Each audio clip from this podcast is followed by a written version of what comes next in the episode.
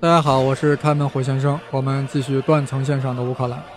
上期我们说到，在苏波战争中，苏联红军大胜波兰第二共和国，这样呀，乌克兰的大部就归并到了苏联，只有加利西亚等几个地区划入了波兰。但这种情况呀，只维持了十八年，因为一九三九年发生了件事儿。一九三九年八月，德国外长里宾特洛普与苏联外长莫洛托夫达成了瓜分波兰的协定。可谓是第四次瓜分波兰，瓜分的就是这个波兰第二共和国。九月一日，德国闪击波兰，苏联同时攻入波兰。苏联入侵波兰啊，自称是为了统一乌克兰。很快，波兰境内的乌克兰地区，就是那个什么加利西亚之类什么的，就加入了乌克兰苏维埃社会主义共和国。那么从形式上来说呀，乌克兰这个国家又第一次统一了，是在苏联红军的武力下。乌克兰在历史上第一次统一了，这样从此呢，乌克兰语在整个乌克兰共和国得到了全面的推广和使用。但大家不要忘了，这个乌克兰共和国还是在苏维埃联盟之下的啊，当然也挺不错，是不是？但是好景不长，一九四一年又发生了一件事儿。一九四一年六月二十二日，希特勒启动了巴巴罗萨计划，突然闪击苏联。乌克兰首当其冲，斯大林为了保卫基辅，不惜令海量苏军死守，以至于近七十万苏军呀被德军合围，但基辅呀最终还是陷落了。六十万苏联士兵成为了德军的俘虏。据说呀，这是人力上最大的歼灭战。你如果不服，你给我说说，人力上还有哪一次歼灭战的数量超过了七十万啊？所以这个据说呀。还是比较靠谱的。在这里，我们看到了斯大林在战术指挥上的失误的同时，也可以看到基辅在斯大林心目中的何等地位，也可以看到基辅在苏联所处于的政治地位，那就是不到最后时刻绝不轻言放弃。占领了乌克兰的纳粹德国，因其种族主义意识形态，把乌克兰人视作了次等人类，故可以想象呀。他们在乌克兰统治是何等的残暴！德国计划呀，把乌克兰变成农业殖民地，认为当地人啊没有必要接受教育啊，所以学校只开设到四年级。那实行的是政治恐怖和经济剥削的政策，这是德国在苏联的失败之处呀。希特勒之所以攻击苏联，是因为得到了情报，大清洗令苏联内部矛盾尖锐，民族矛盾激化，只要踹一脚就可以击垮苏联，所以纳粹德国本应该以。解放者的姿态出现在乌克兰，但实际上进入苏联德国人无论种族不论地域，见人就踹，反而呀把各个民族的苏联人踹在一起了，更加团结了。德国占领乌克兰之后，有二十万乌克兰游击队在袭击德军的补给线和交通线。一九四三年初，斯大林格勒战役扭转战局。一九四三年七月，苏军与德军在乌克兰北部的库尔斯克。进行了人力上最大规模的坦克大会战，苏军大胜。十一月，苏军夺回了基辅。一九四四年十月，解放了乌克兰全境。二战结束后呀，斯大林坚持全部乌克兰应该统一在苏联领导之下。这样，原来波兰人所属的加利西亚、还有沃伦、布科维纳等等地区，这些乌克兰地区啊，都加入了乌克兰苏维埃社会主义共和国。这样，乌克兰的所有领土得到了历史上的。全面的统一，当然还是统一在了莫斯科的统治之下了。斯大林还设立了单独的乌克兰国防部、乌克兰外交部，还在联合国为乌克兰争取到了席位啊！听到了没有？乌克兰在联合国是有席位的，在当时，乌克兰仿佛真的是成一个国家了啊！虽然是形式上的，但对人心影响还是很大的呀。斯大林不会不知呀？那斯大林为何要这样做呢？一般来说呀。这应该是他个人的信仰，各个民族都应该有自己的国家嘛，是不是？但胡先生在此大胆猜测，这斯大林啊，大家都知道，斯大林就不是俄罗斯人，当然也不是乌克兰人，他是什么？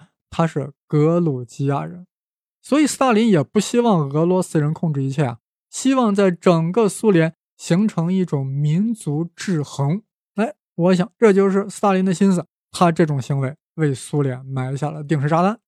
好了，我喝口水啊，然后继续断层线上的乌克兰。话说，乌克兰在斯大林时期的苏联，在形式上成为了一个国家，有自己的国防部、外交部，甚至在联合国还有自己的席位。而且，所有乌克兰人呀，生活地方都划归了乌克兰的领土。若从历史的眼光上来看，乌克兰人迎来了自己的曙光。斯大林去世后，赫鲁晓夫成为了苏共总书记，成为了苏联最高领导人。这对乌克兰是祸还是福呢？而赫鲁晓夫呀，虽然是俄罗斯人，但他小的时候呀，随父母到乌克兰讨生活去了，因为在顿涅茨克有大煤矿。我们稍微看看赫鲁晓夫的履历，可以说赫鲁晓夫就是在乌克兰发家的。他火一般的人生，至少有六成都是在乌克兰燃烧的。在乌克兰成为苏联的加盟共和国以后呢，赫斯大林还任命赫鲁晓夫为乌克兰的第一书记，也就是说是乌克兰的最高领导人。苏联和德国瓜分波兰后呀，赫鲁晓夫在具体操作原本波兰统治的西乌克兰加入乌克兰苏维埃社会主义共和国的过程之中扮演了重要角色。之后呀，乌克兰又用东乌克兰的官员去管理西乌克兰，甚至还压制西乌克兰人信仰的东仪天主教。想让他们转向东正教，这一切啊，都导致了西乌克兰人民的不满。呃，这赫鲁晓夫呀，本意是想消除东西乌克兰的断层线，但因为操之过急，反而深化了这个断层线。因为赫鲁晓夫把乌克兰治理的还不错，获得了斯大林的赏识，调回中央任关键职务。斯大林去世后，赫鲁晓夫通过一番纵横捭阖，成为了苏联最高领导人。此刻，赫鲁晓夫最信任的人呀，就是当年在乌克兰工作的时候的属下。于是，赫鲁晓夫大力提拔乌克兰干部进入莫斯科领导层，同时还令乌克兰裔主宰了乌克兰共产党的最高层，经济权力啊也下放给了乌克兰。这无疑都强化到了乌克兰的独立意识。尤其是到了1954年，哎，这一年就要纪念。佩列亚斯拉夫协议签订三百周年，赫鲁晓夫呀，借着耍酒疯，直接就把克里米亚的管辖权交给了乌克兰苏维埃社会主义共和国。这大概是三百年前格萨克领导人赫梅利尼茨基将乌克兰交给沙皇管理时呀所没有想到的。赫梅利尼茨基当时签订佩列亚斯拉夫协议的时候呀，那是多么的无奈，多么的屈辱。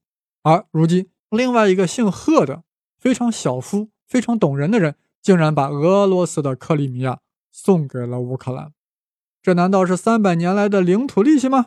表面上来看，历经沧桑的乌克兰是交上好运了。啊，但赫鲁晓夫的各种荒唐啊，及不太成功的改革，以及与中国关系的交恶，令其在党内威信大减。一九六四年，党内保守派对他说：“哎，老贺呀，你就退休吧。”于是。勃列日涅夫成为了最高领导人，这对乌克兰呀是祸是福呢？勃列日涅夫是俄罗斯人，但他出生在乌克兰，而且也是在乌克兰获得升迁的，所以他成为苏联最高领导人以后呀，也依赖于早先在乌克兰建立起来的支持者网络，所以啊，乌克兰的运势呀继续走好。七十年代末，乌克兰的成人人口第一次超过了农村人口。人们拥有了稳定的工作，得到了良好的生活和教育。苏联的各种政策对于乌克兰的不同地域的影响啊是不太一样的。居住在东部和南部的乌克兰人主要讲俄语，并在某种程度上认同并向往一种大苏联的文化概念，同时也保有乌克兰自身民族的认同。但是，苏联对西乌克兰的影响较小，那里的乌克兰语学校占据主导地位。苏联以前的记忆依然鲜活。尤其是在西乌克兰的加利西亚，他们对苏联的抵触心理啊始终没有消失。更何况他们还有着东夷教的信仰。如果苏联自身呀不出啥大问题，小小的加利西亚也挑不起什么大事儿。但是呀，偏偏苏联自己出问题了。一九八五年三月，五十四岁的戈尔巴乔夫成为了苏共总书记。他年轻气化，上任的次年啊，就启动了改革。三次主要改革：公开化、民主化、经济改革。公开化呀，意味着减少对媒体的审查，鼓励人们对新观点的讨论。革呀，本来希望以此来赢得更多人对改革的支持，来对付党内反对改革的保守势力。但公开化的发展呀，超乎了戈尔巴乔夫想象，超出了他的控制，最后变成了对戈尔巴乔夫这个本人和社会主义制度的攻击。这场运动的领袖呀，是波罗的海的民族——爱沙尼亚人、立陶宛人、拉脱维亚人。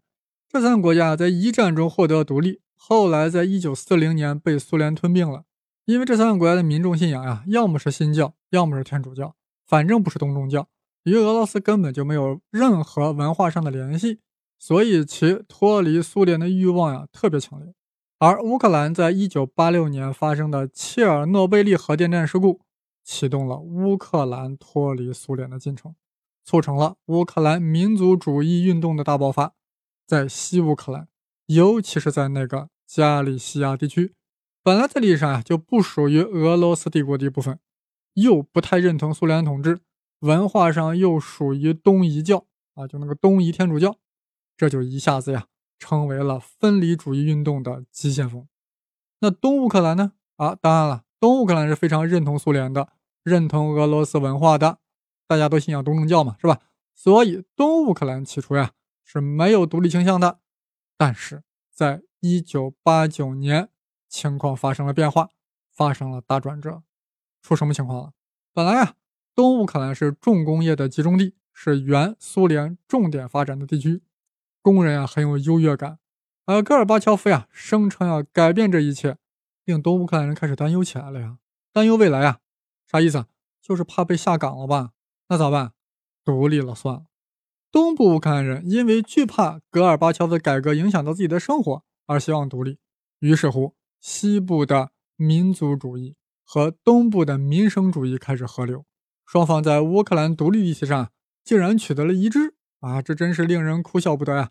对这个哭笑不得的事儿，我们必须要再听一遍，再体会一下啊，很搞笑的。西乌克兰人独立的目的是彻底脱离苏联的统治。建立独立的乌克兰人的国家，而东乌克兰人独立的目的是在于维持原苏联的体制，希望自己的重工业生活不要受到戈尔巴乔夫改革的影响。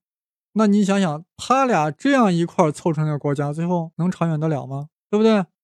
这位东西乌克兰人后来的分裂埋下了伏笔。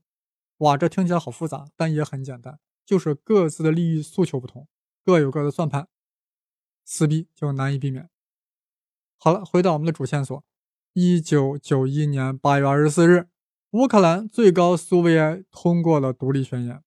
当年十二月一日，乌克兰人选举了第一届总统，原乌克兰最高苏维埃主席克拉夫丘克当选。十二月八日，叶利钦、克拉夫丘克和白俄罗斯领导人舒什科维奇。在白俄罗斯会面，胡吃海喝了一通之后呀，一致同意肢解苏联，取而代之的是随后成立的独联体。十二月二十五日，苏联宣布终止，乌克兰正式挂牌独立。乌克兰几百年来想要独立的愿望呀，终于实现了。回顾乌克兰东西分裂这么长时间，分别被沙俄和波兰所压制，而最终能够统合在一起，最后完成独立。首先要感谢哈布斯堡帝国。是他的统治者令乌克兰人产生了独立的意识，让乌克兰人有了独立建国的念想。其次要感谢苏联历代领导人，列宁可谓是乌克兰的国祖，斯大林是其国父，赫鲁晓夫和勃列日涅夫呀则是其国舅，而戈尔巴乔夫是当之无愧的催生婆。我们用了七集的时间呀，终于将乌克兰这个国家的诞生交代清楚了，其中的艰难困苦。其中的曲折蜿蜒，其中的机缘巧合，尤其是其中多少代人的努力，终于在一九九一年，在地球上诞生了一个真正的国家，它的名字叫乌克兰。我们这七集啊，主要是叙述性质的。